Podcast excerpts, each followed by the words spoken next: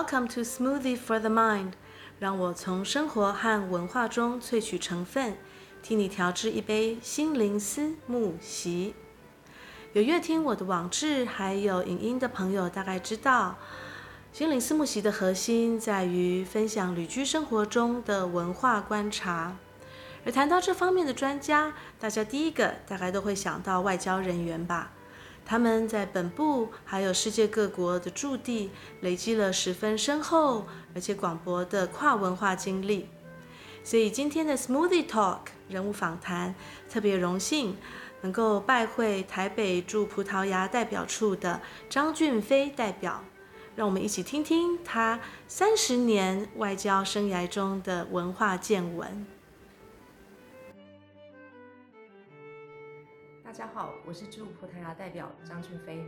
我的心灵思慕昔配方，呃，第一是我最喜欢跟着 YouTuber 来学做菜。那么第二就是有一个小小的轻旅行。那么第三，也就是最奢侈的，就是能够温习一下年轻的时候读过的郑愁予和余光中的诗作。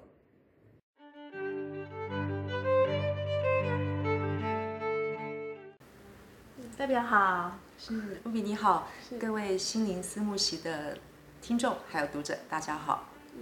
对，代表我们可不可以先刚刚谈到您三十年的外交生涯？是不小心就泄露了年龄。对，那我们分享一下，您那时候是在怎么样的因缘机会，或是抱持怎么样的心心情踏上外交之路的呢？谢谢。呃，因为最早跟外交结缘是因为父亲的关系，他是广义的驻外人员，那派在巴西圣保罗服务，所以我在高中时期就到了巴西的圣保罗，那学习了葡文，那同时呢，最主要是我看到了，呃，我们中华民国台湾在外交上面的一些工作的状况，我觉得这会是我未来愿意，呃，并且投入的一个工作。所以也是因缘机会下有机会进入外交部，那长期来都一直经营在拉丁美洲。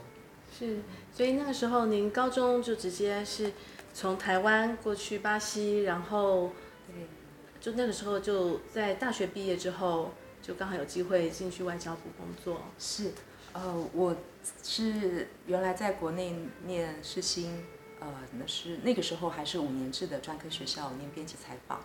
嗯，到了巴西之后，我就直接进入当地的高中二年级就读，所以从那个时候就是硬生生的从最简单的单字学起。那在那边我呃高中完成了高中的学业之后，在当地考大学，那就读了当地大学。毕业之后，那曾经一度到美国，呃，本来是打算申请硕士了，那后来是因为外交部有一个机会。那么我以留学生的方式，以资译这样子的一个呃呃资格，不过当然也是经过外交部的一个内部的考试之后进入外交部。那一开始是所谓的约聘人员，是之后之后呢，我才后来考外交特考，成为正式的呃外交人员。嗯哼，所以您在巴呃除了在巴西工作过之外，还有在。你可以跟我们再分享一下您的驻地经验吗？哦，好的，其实比较单纯啊，因为我学的葡萄牙语，所以除了一开始是求学的阶段在巴西，主要在圣保罗之外，那么后来我进入外交部之后，第一次外派是在巴西利亚，就是巴西的首都，那么呃在那边担任三等秘书、二等秘书、一等秘书之后，回到外交部，那还到那时候叫拉美斯。那在拉美斯担任科长，呃，也是负责南美洲的业务。那么在长呃四年之后呢，我又外派到巴拉圭，南美洲的巴拉圭，那是我们在南美的唯一的邦交国，在那边也待了六年多。那么之后回到外交部，那么后来也担任呃我们叫做拉丁呃加勒比拉美及加勒比海司的副司长。那么呃在国内三年，那么是在去年九月的时候。来到欧洲葡萄牙，这是我第一次外派葡萄牙，哇，欧洲地区。了解。是。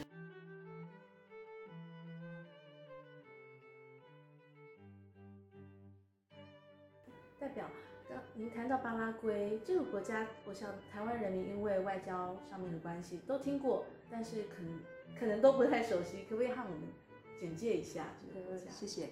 呃，巴拉圭我们刚刚提到，它就是我们在南美洲唯一的邦交国，呃，已经有这个超过一甲子以上的这个邦谊。那么巴拉圭的土地面积大概是台湾的十一倍大，但是人口不到七百万。那我们当然会认为说，呃，南美洲嘛，巴拉圭、巴西可能都很类似。但事实上，第一，他们语言不一样，巴西讲葡萄牙文，那巴拉圭是西语国家。那么再来就是。呃，巴拉圭是一个内陆国家，那么它周围是各强国环伺了，所以它在生存上面一直有它的危机感。嗯，那么您就说一般的老百姓在感情上也相较，比如说巴西呢，呃，巴拉圭人是比较属于呃悲情一点，就比较保守一点，这样子。悲情也许太过了，就说比较保守。那我刚刚也跟 Ruby 提举了一个例子。他们保守的程度啊，像譬如说，我之前在巴西待过，那他们是除了音乐、舞蹈，就是很自在。那只要有音乐，他们都可以随时起舞，那么很开心、很乐观。在巴拉圭就不一定会发生这件事情，呃，因为巴拉圭人呢，他们认为说，这个所有的人都有亲戚关系，你认识我，我认识你啊，大家总会有一些血缘上的一个牵连。所以在巴西，也许一个老太太她可以穿着比基尼到海滩，很自在的晒太阳，但是在巴拉圭就绝对不会发生，因为他们怕这个见效。所以我我觉得，呃，这是他们比较不一样的地方。那另外，巴拉圭呃也是一个非常虔诚的天主教国家，所以他们有很多宗教的节日，而且都很呃认真的去这个很虔诚的去朝圣。最有名的就是十二月八号，他们有一个圣母显灵节。那在这一天，呃，基本上是有点我们九华山的概念了。嗯。就这一天，很多人或者是祈愿，或者是去还愿，他们可以从很远的路，就呃，比如说买锅造饭啊，走从外面走个三天三夜，然后以虔诚的心去拜这个圣母。嗯，这是他们的一些文化特色。是是。那您刚刚说的这个圣母显灵节这部分，如果是观光的话，您觉得会建议去看一看吗？还是这个是比较在地人他们不会很欢迎？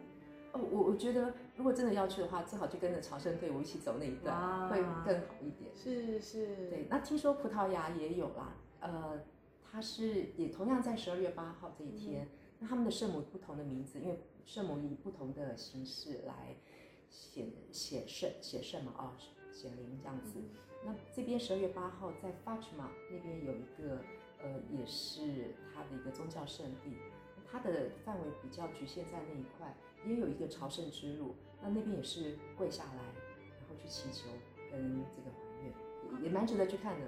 哦，您说的跪下来是类似我们一般，呃，我们这种进香有时候会三跪九叩这样上去的。哇，对，所以这个是很虔诚。那当然他们是属于。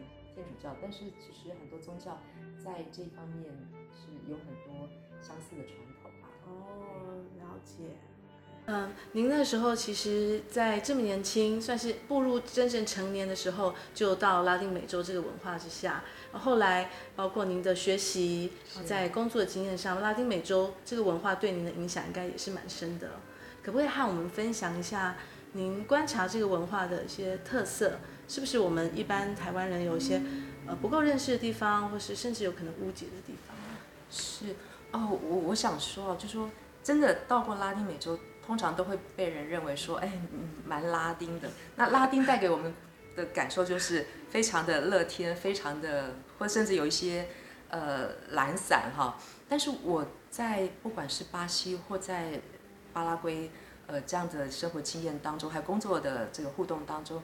我觉得其实拉丁文化当然有它比较乐观的一个一面啦，但是事实上那种认真工作，呃的人其实蛮多的。是。那以以我们甚至以为说啊，他们乐天知命，大概也没有什么忧郁症啊，或者甚至呃自杀的这样的倾向。事实上都还是所在多有。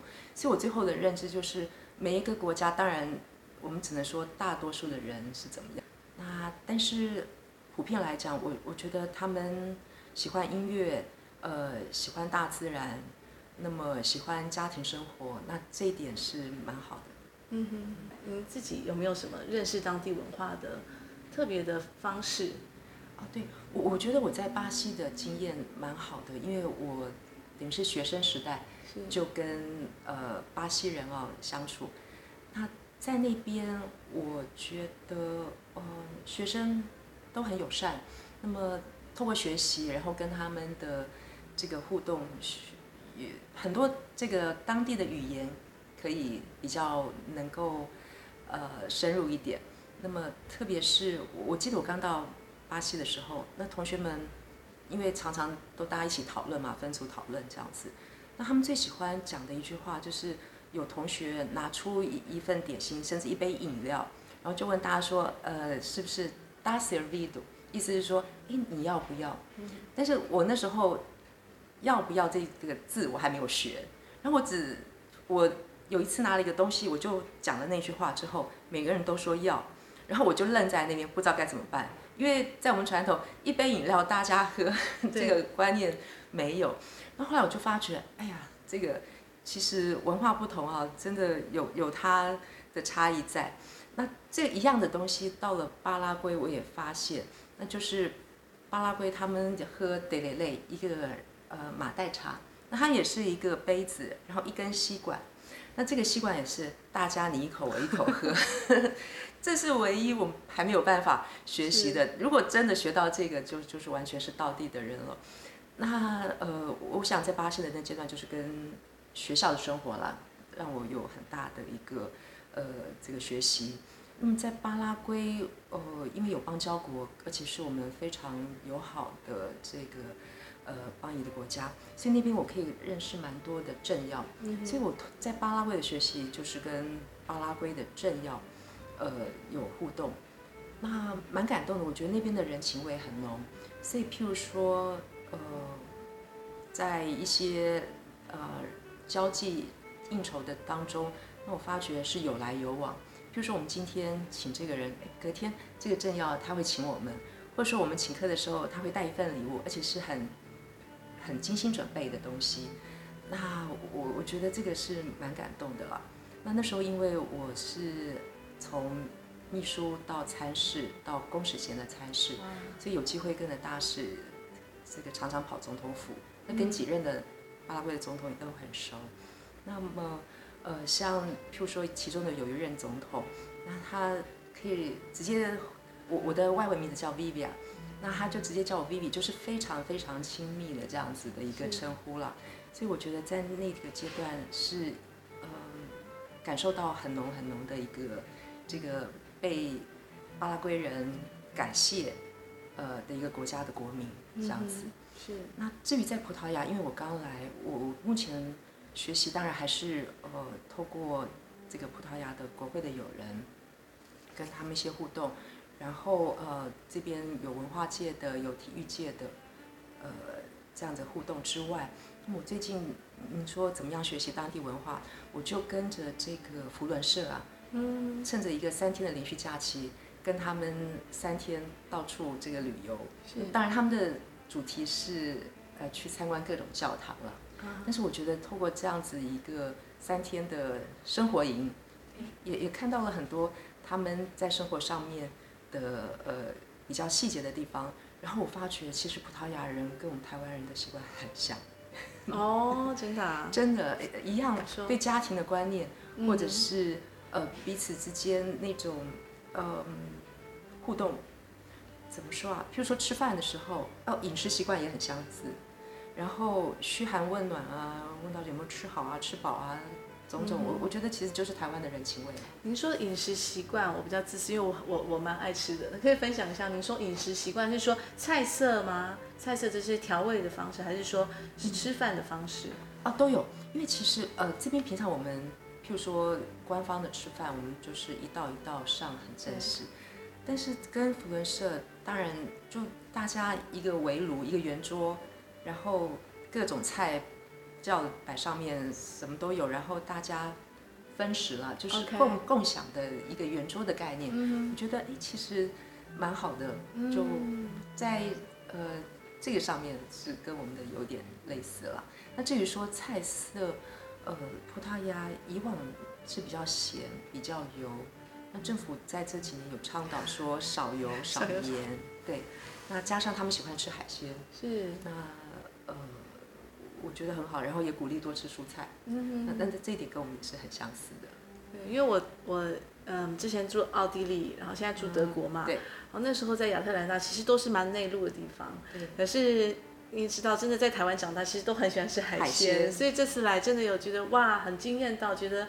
好，嗯、这边的气候，然后还有包括湿度，因为毕竟有海嘛。对。我觉得还有海鲜料理，还有这些人情味，人看我看人街上人跟人之间互动，的确会让我觉得有一点好像哎回到台湾的那种感觉。对，我其实真的呀，我觉得同样是海，而且葡萄牙跟台湾五百年前就以海结缘了嘛。对。对，我我觉得这个联系一直在。那葡萄牙人其实对台湾都或多或少有点认识的。哦、oh，OK，这这也是我们觉得比较亲切的地方。是，对啊，因为有时候在国外，好像有些人他们台湾、Thailand 也有点傻傻分不清楚这样子。对，在葡萄牙会好一点。哦、oh，OK，嗯，因为他们，呃，他们会很自豪。当然，我们台湾也有一种说法，台湾叫做福尔摩沙岛嘛。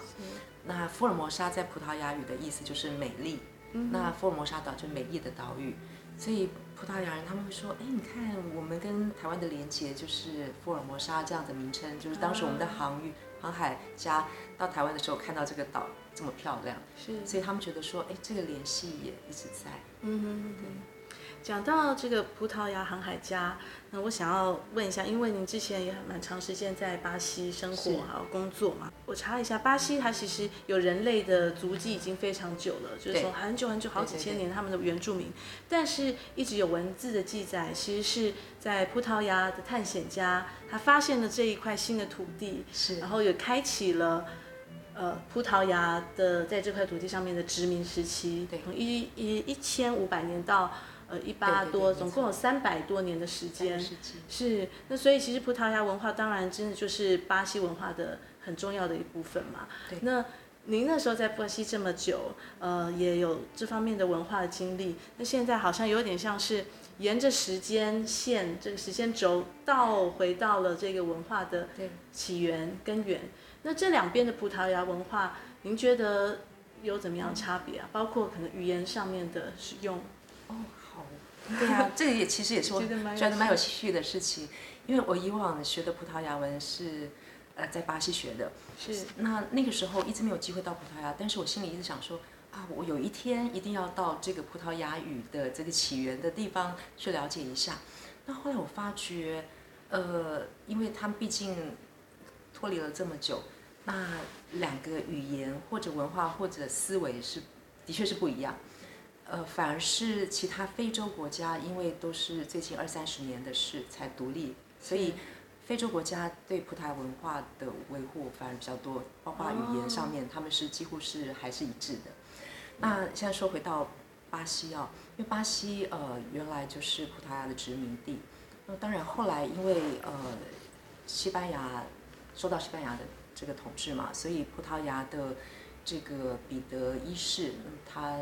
那就呃家族举举家迁移到巴西，所以巴西应该是在那个时期受到了最多的葡萄牙文化的熏陶。嗯、那当然呃这个家族在巴西也待了一二十年，后来呃到了彼得二世，那二世呃他是最主要是后来就在他这个任内啊，巴西宣布独立。嗯、那呃这个葡萄牙结束了他们家族在。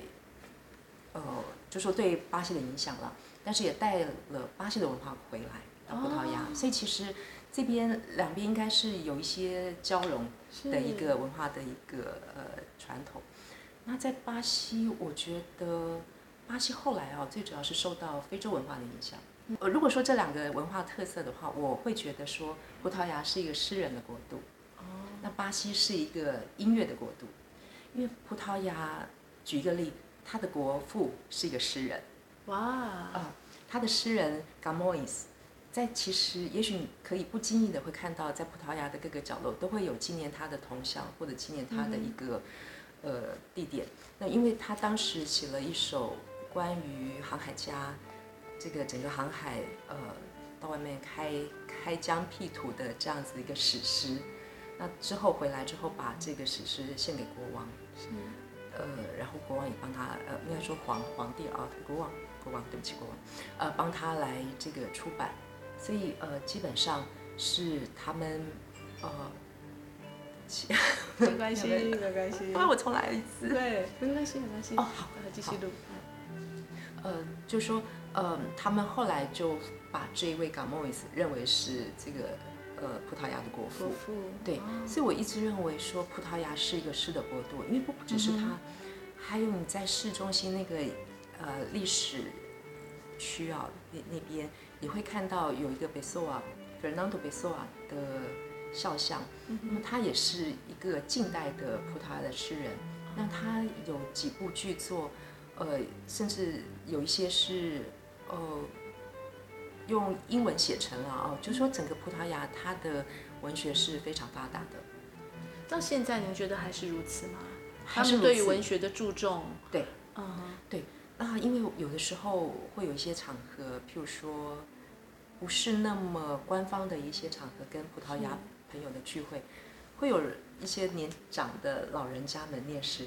哇！我我就觉得特别感动，不见得听得懂。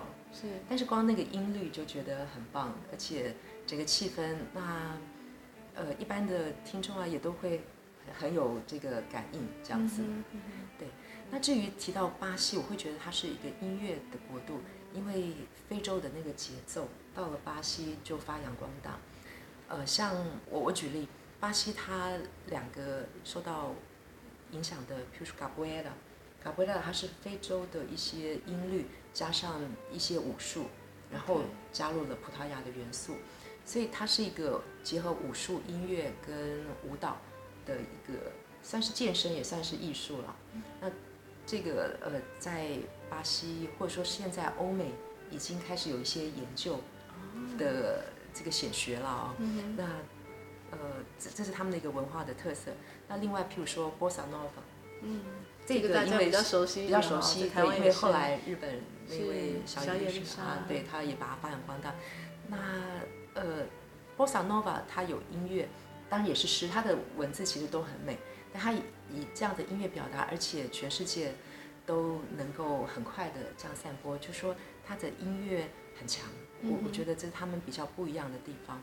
那至于平常的口语上面，普语。两个葡萄牙语的口音也不一样，然后文法也不一样，小部分，小部分，OK，, okay. 或者是说，譬如说，巴西人比较开放，他直接说你就直接 você，就直接说你了，这是在葡萄牙不会这样用的，还是葡萄牙还是会有这个亲疏之分，还有敬语，对对对，对，还有还是有敬语，那在巴西就比较没有这样子的距离了，是，我觉得这是他们文化已经开始渐行渐远，但是又有一样的起源的。这样子的血缘关系，那彼此之间当然也有很多这种彼此嘲笑的笑话了，也很多。对我我也听过很多这样子嘲笑彼此的口音，还有一些文化习惯等等。对哦，了解。那您现在想到几个例子可以给我们？就是说有一些词汇或是文化概念，不管是巴西或是葡萄牙中文的文化还有语言中很难翻译过来的吗？对，我知道有一个字啊，因为我先前有看到英文的报道。他说 “saudade”，我这是用巴西的葡萄牙语发音。“saudade” 是一个没有办法。saudade 呃，哦，“s a u d a d e”。OK，saudade。那他们提到说啊，这是一个在葡萄牙文化里面很深沉的一块，是没有办法用任何其他语言来翻译的。那我试着想把它翻译一下，因为我觉得，嗯，作者是英是这个美国人嘛，哦，就他是用英文写成的。也许英文不能翻，但是中文，我觉得中文其实。很丰富，所以我试着觉得说，哎，中文如果我们用，呃，怀旧、怀念、思念、怀乡，其实是可以的。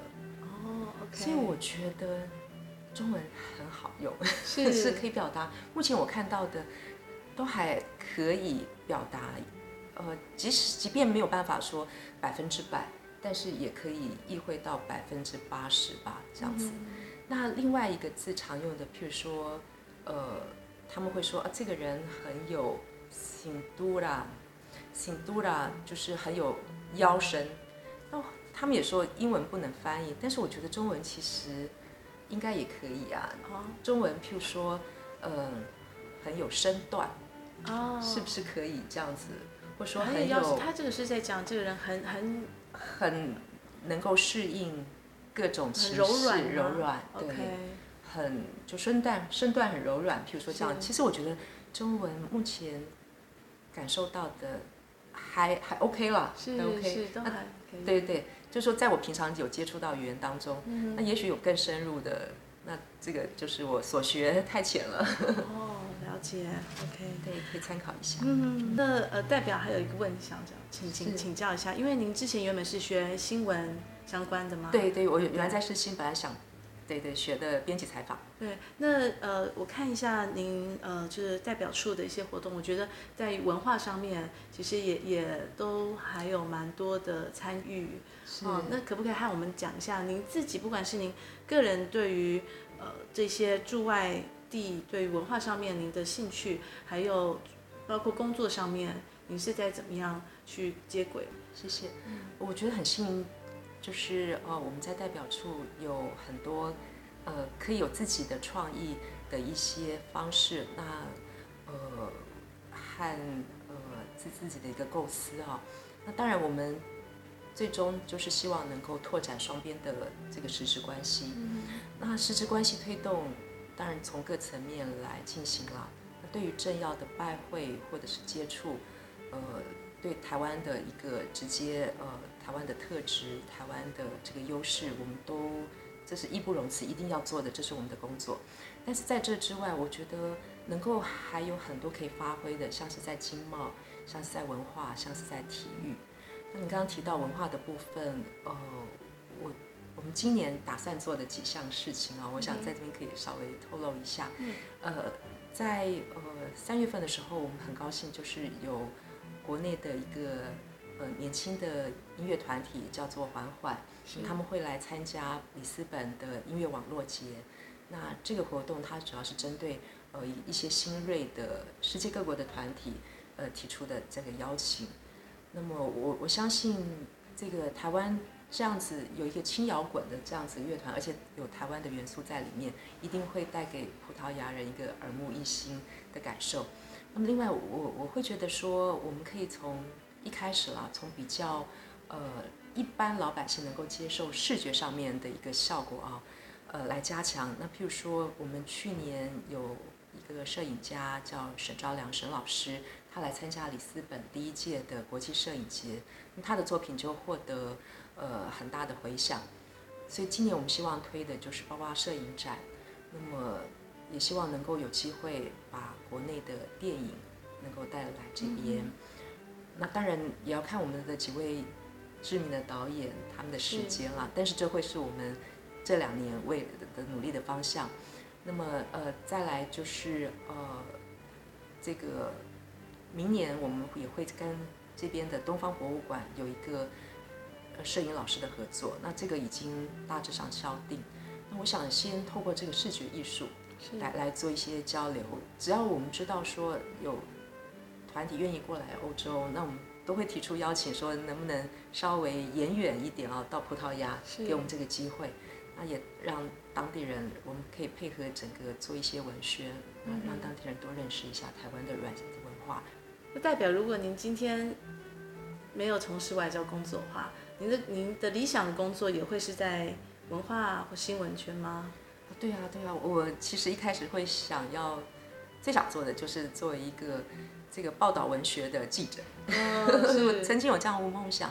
那当然，呃，还有就是环游世界了。嗯，所以我觉得我很幸运，就是今天这个工作能够结合我原来的梦想。是。那在这边，我刚刚也跟 Ruby 提到，我们可以在工作上面 long stay 在一个国家，那么而且我们可以把那个触角伸得很广。嗯。那去了解，然后同时呢又。把我们引以为自豪的台湾能够介绍给大家，我我觉得这是很幸运、很开心的一个工作。是哇，今天的 Smoothie Talk 真的非常谢谢代表和我们分享他的拉丁美洲之路，可以这样讲。然后还有现在在诗人的国度，我相信我觉得台湾也是一个译文非常蓬勃发展的，不管是在国际或是本土的文化上都是。所以我想，嗯，我们非常期待未来台湾文化能够在这个诗人的国度。能够激荡出更多的火花，是我们让台湾走出来，是、嗯、让世界走到台湾。对，谢谢代表，谢谢 Ruby，谢谢各位，拜拜。拜拜。